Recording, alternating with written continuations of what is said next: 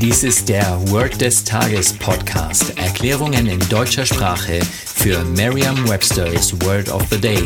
Eine Produktion der Language Mining Company. Mehr Informationen unter www.languageminingcompany.com-podcast.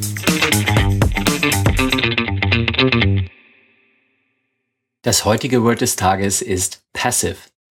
Die englische Definition ist used to describe someone who allows things to happen or who accepts what other people do or decide without trying to change anything. Eine deutsche Übersetzung wäre so viel wie passiv oder untätig. Hier ein Beispielsatz aus Merriam-Webster's learnersdictionary.com.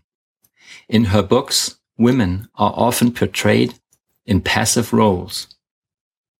Eine Möglichkeit, sich dieses Wort leicht zu merken, ist die Laute des Wortes mit bereits bekannten Wörtern aus dem Deutschen, dem Englischen oder einer anderen Sprache zu verbinden.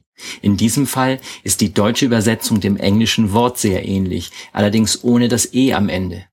Stellen Sie sich vor, wie das Wort geschrieben vor Ihrem inneren Auge steht.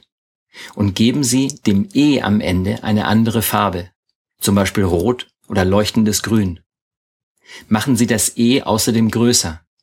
So merken Sie sich leichter, dass aggressive auf Englisch am Ende mit E geschrieben wird. Vertrauen Sie dabei auf Ihre Vorstellungskraft.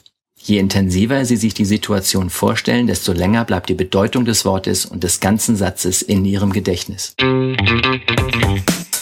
Das war Word des Tages mit Carsten Peters von der Language Mining Company.